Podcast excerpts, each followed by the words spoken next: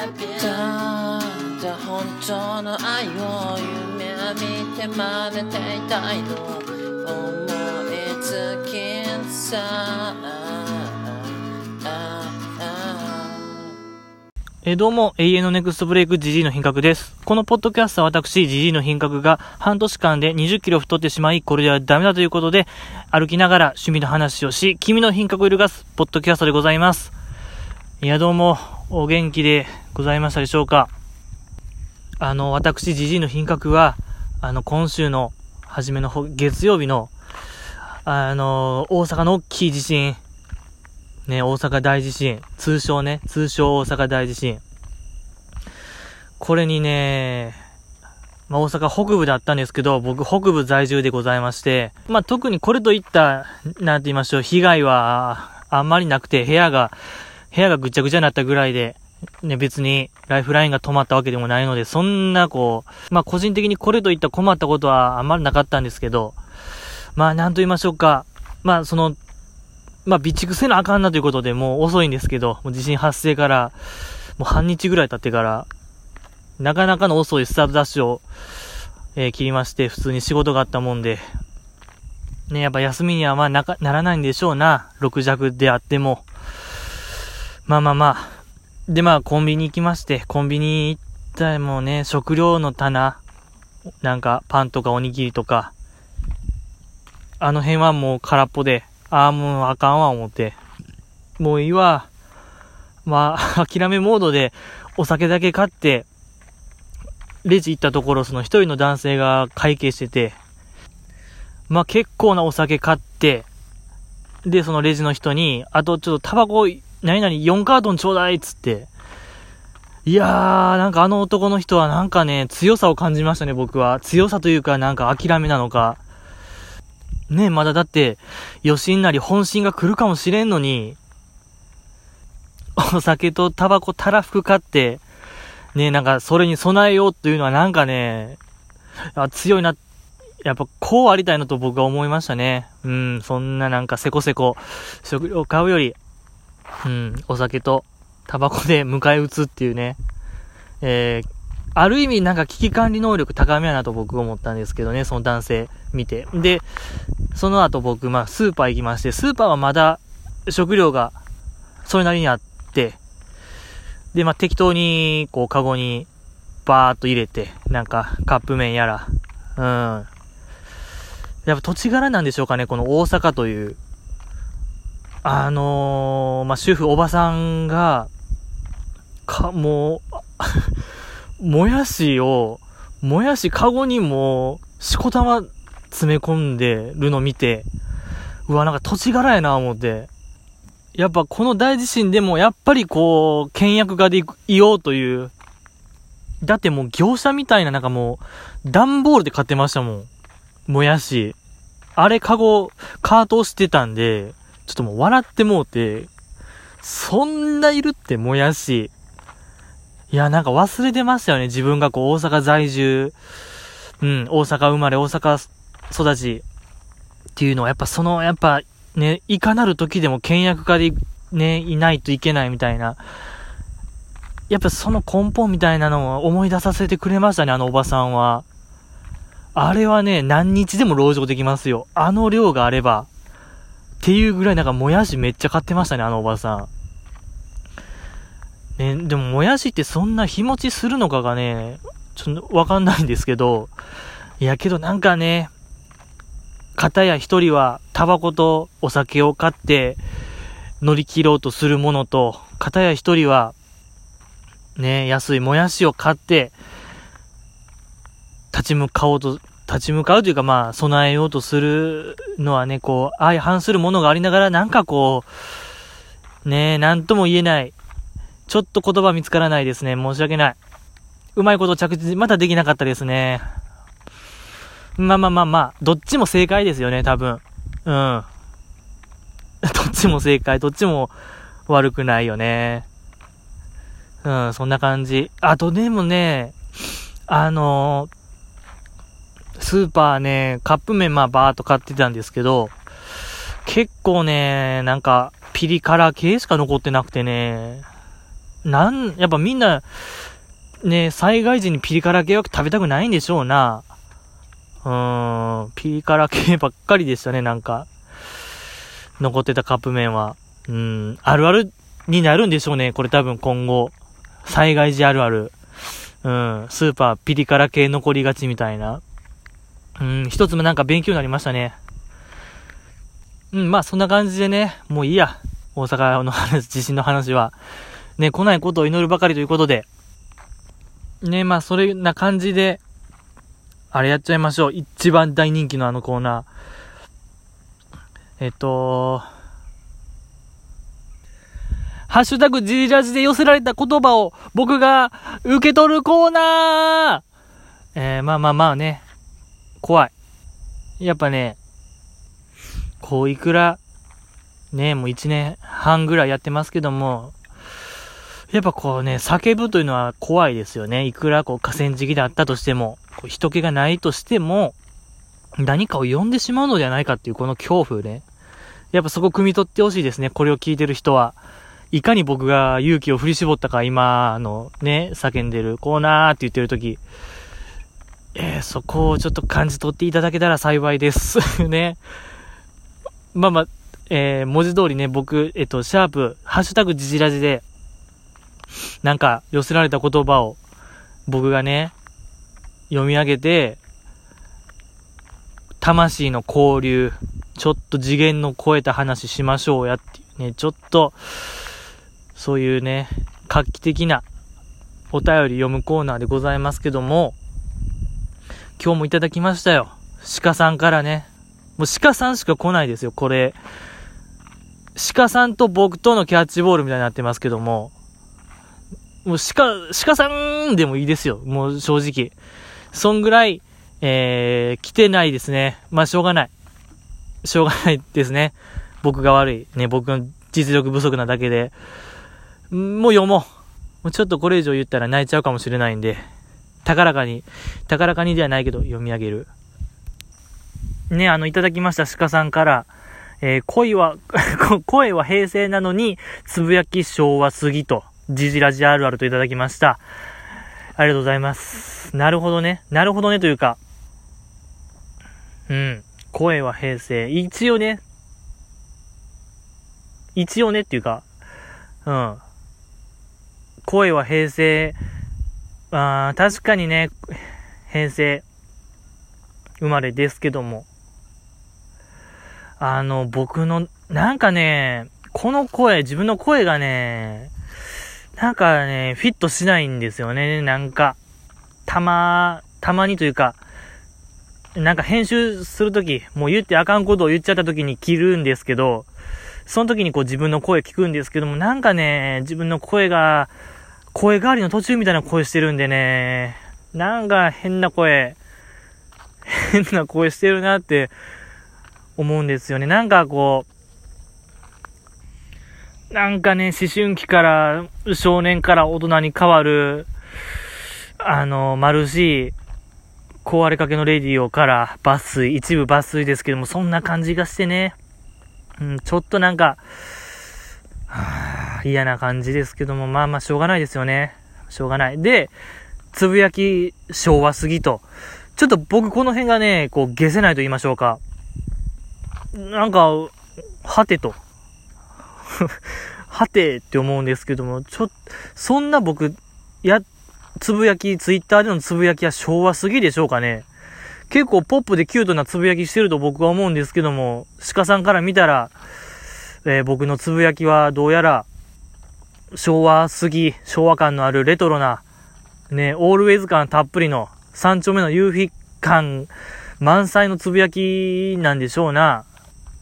万博の話したかな、僕。万博の、ねえ、万博行きましたみたいな話はしてないつもりなんですけども、なんかでもこぼれちゃってるものがあるんでしょうな。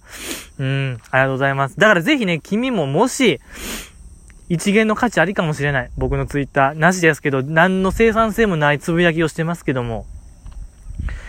ね、なんか、昭和感ね、昭和生まれよ、集まれね、それで もうそんな感じで、集え、昭和生まれ。うん、フォロー、フォローしたまえ。うん、GG はもう爆速で、あの、フォロー返しすると思うんでね。ぜひしてみてはいかがでしょうかと思うんですけども。今回はこんな感じですね。あのー、ちょっとコーナー名忘れちゃい、忘れちゃいましたけど、うん。なんとかのコーナー、何のコーナーでしたっけ？もうやばいな。こう、日に日に僕ね、記憶力が落ちてるんですよね、ここ数年で、本当に。とんでもないスピードで。な、もうマジで何言ったかな、さっき大声で。まあ、いやいや、ほんと、怖いなあとほんと5年ぐらいしたら、もう、脳、脳みそ、機能してないんちゃうかなっていうぐらいこう、本当にね、脳細胞が死んでるのがわかるんですよね。僕ちょっとやばいなやばい。今の発言もちょっと、いや冗談ですけども、半分ギャグですけども、いやでもね、ほんと脳細胞が死んでる音がもう聞こえますね、僕は。うん、なんかそんぐらいこう、日に日になんか物事を忘れていってるような気するんですけどもね。まあまあまあ、ね。魂の交流しましょうや。えー、しましょうやということで、もうそろそろ本題行きましょう。今日話したいのはですね、あの、私、ジジイの品格は、あの、スターダストプロモーションのアイドル、もうちょっとわかりやすく言いますと、ももクロやエビ中、私立エビ修学、桃色クローバー Z などの、あの、スターダストプロモーションの所属のアイドルが、まあ、好きでございまして、このスターダストプロモーションのアイドルって結構実は、あの、全国津々浦々ありまして、名古屋や、大阪や、えー、博多や、あと東北、仙台、などなどありまして、今日はその大阪の、たこ焼きレインボー。もうちょっとたこ焼きレインボーも今ちょっと出んかったもん。今結構ぐるぐるしました、頭の中。うわーって今駆け回りました、頭の中。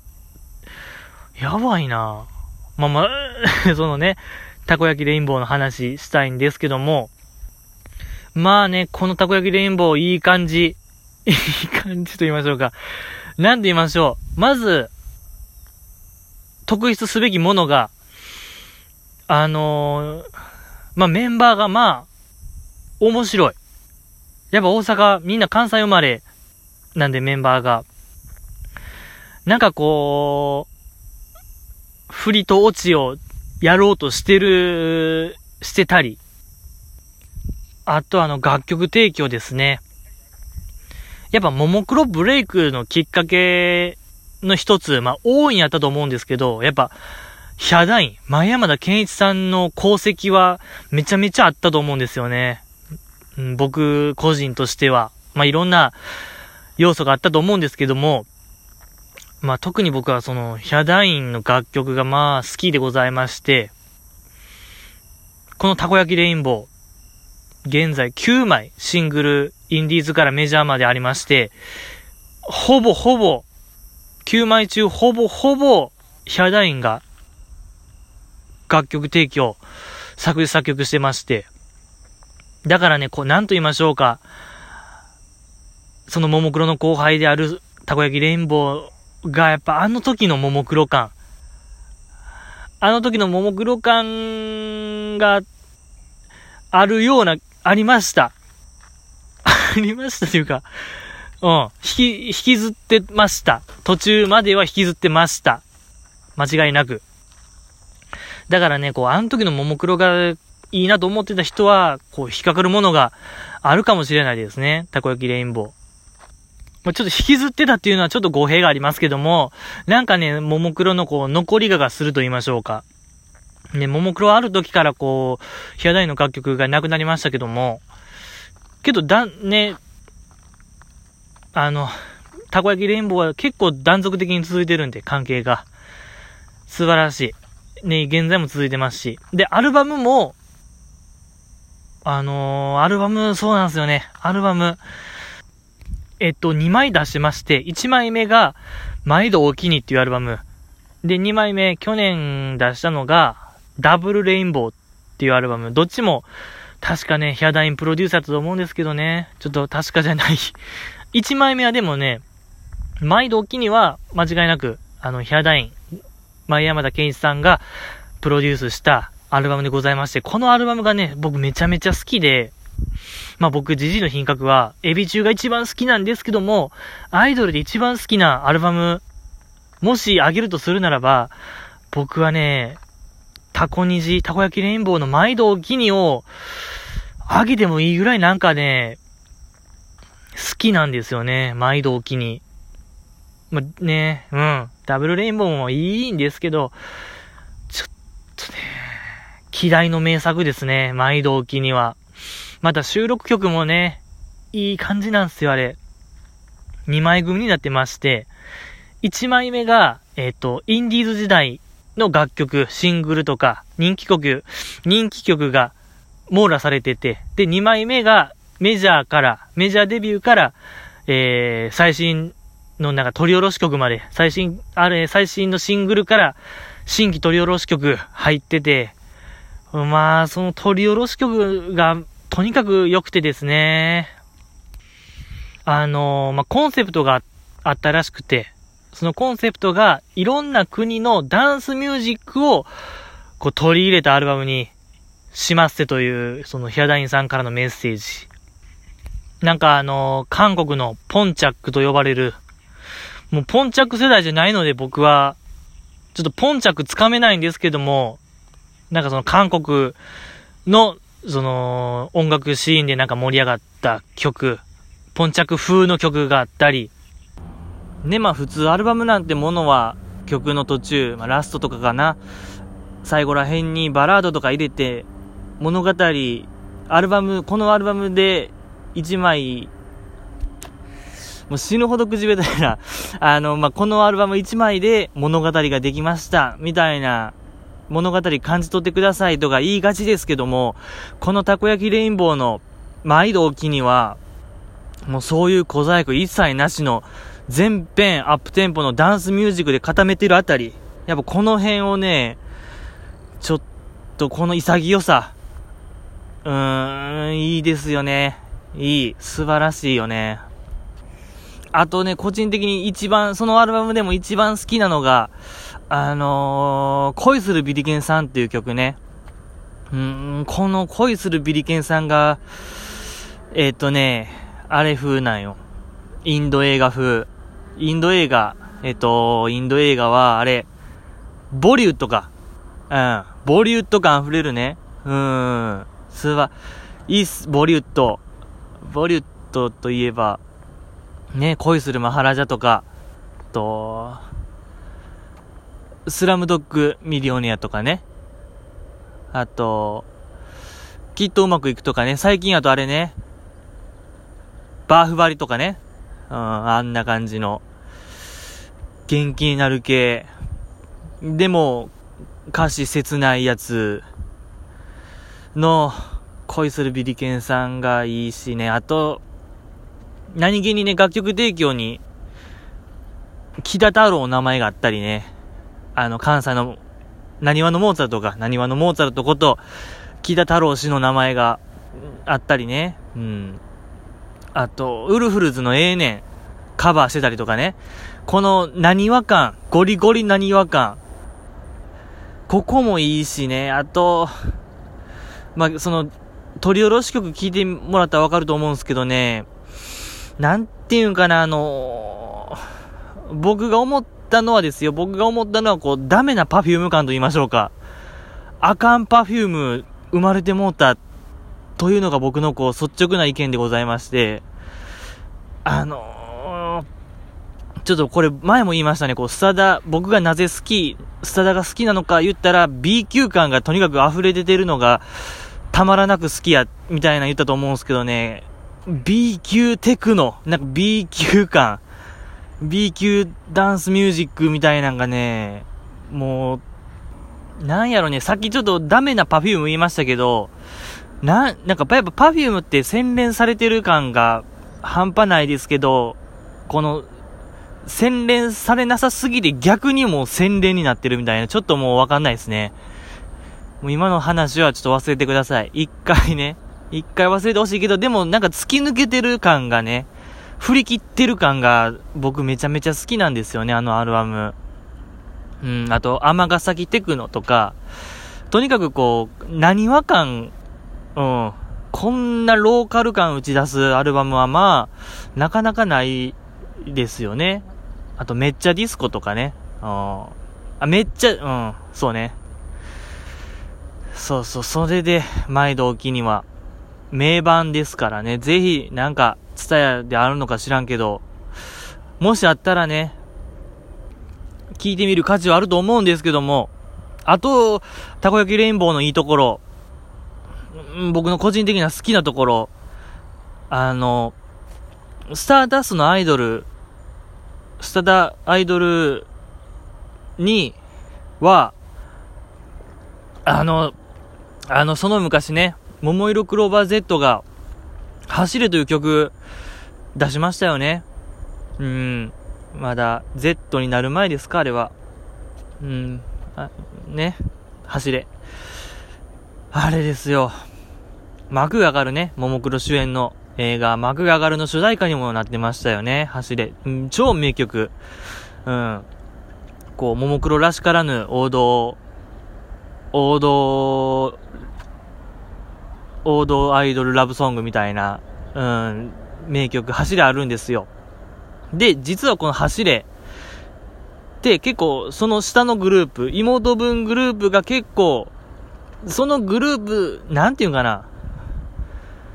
そのグループに合わせた走れをやってるちゃうな。なんかその走れを、ももクロの走れを、あの、歌い継いでると言いましょうか。いろんな、あのー、グループ、妹分グループが、走れを歌ってるんですよ。ちょっとわかりにくいな。また、あのー、妹分のエビ中とかね、エビ中やったら、あのー、もっと走れっていう曲があったりね。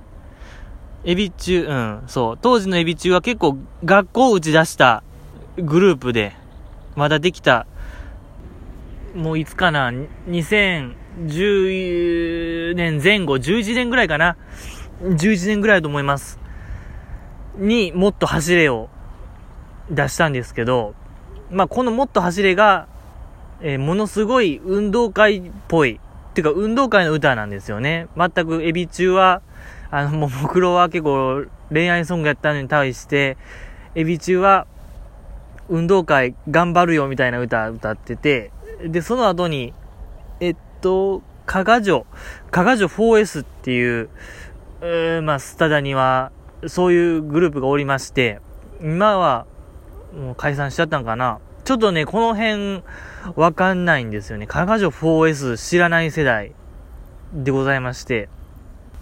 なんか、インディーズで CD 何枚か出して、結構すぐ終わっちゃった感じなんですけど、まあ、それ、そのグループが、とりあえず走れっていう曲をね、もっと走れから、とりあえず走れっていう曲。まあ、これがちゃんと結構王道の、まっすぐ、まっすぐソング、まっすぐ頑張るソングでございまして、で、その解散後結構いろんな、その、アイドル、スタダアイドルが歌い継いでるんですよね。あの、九州の、あの、バッショね、バッテン少女隊が、なんかライブで歌ったらしい、とかね。あと、桜エビズ、エビ中の妹分グループがおりまして、桜エビズと言いまして、その、桜エビズがカバーしたりね、その、とりあえず走れよ。うん。だからなんか、そういう曲なんですよね。多分、とりあえず走れは、とりあえず歌う曲。発足 とりあえず発足したグループが歌う曲でござい、になって、で、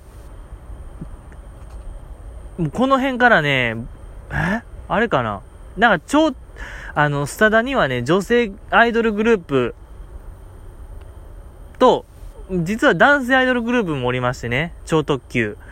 超特急もこれわかんないんですよね、男性アイドルグループ。ディッシュとかね。うーん、わかんない。